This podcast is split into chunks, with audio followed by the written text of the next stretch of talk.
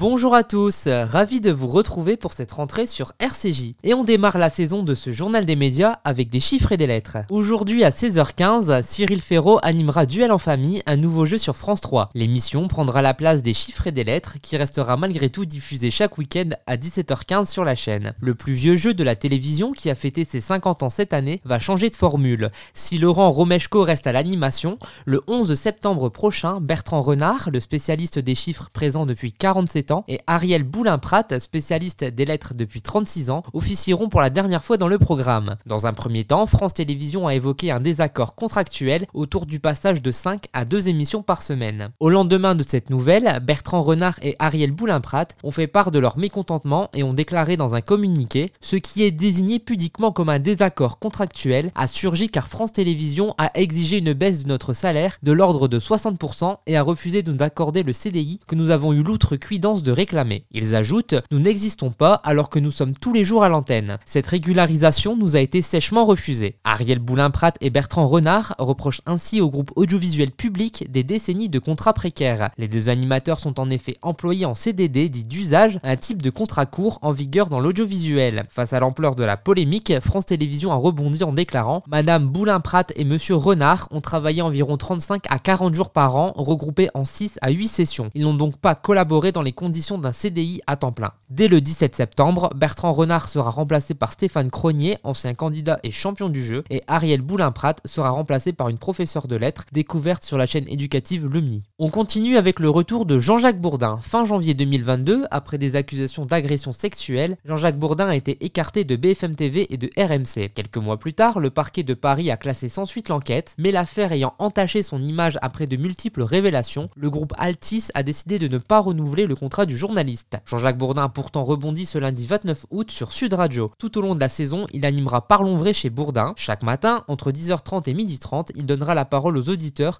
et à de nombreux invités, spécialistes et experts pour décrypter l'actualité. Des face-à-face seront également proposés pour mettre à l'honneur des opinions contradictoires. La station comptera également la présence d'Éric Nolot pour cette saison. On termine avec l'annonce inattendue de Jean-Pierre Elkabach. Un an après avoir effectué son retour sur Europe 1, Jean-Pierre Elkabach a annoncé qu'il suspendait toutes ses activités médiatiques le journaliste souhaite se consacrer totalement à son livre prévu pour la fin de l'année intitulé Les rives de la mémoire. L'ancien patron de France Télévisions met également en pause son émission politique repère sur CNews. Dans un communiqué, Jean-Pierre Elkabach a indiqué Ma priorité c'est le livre que je vais publier et je suspends toute activité dans les médias. Ensuite, je verrai. Cela fait un an et demi que le journaliste travaille sur ce livre qui parlera de sa vie, des gens qu'il a connus, avec une dimension géopolitique. Merci de nous avoir écoutés et à très bientôt pour Nouvelle Chronique Média sur RCJ.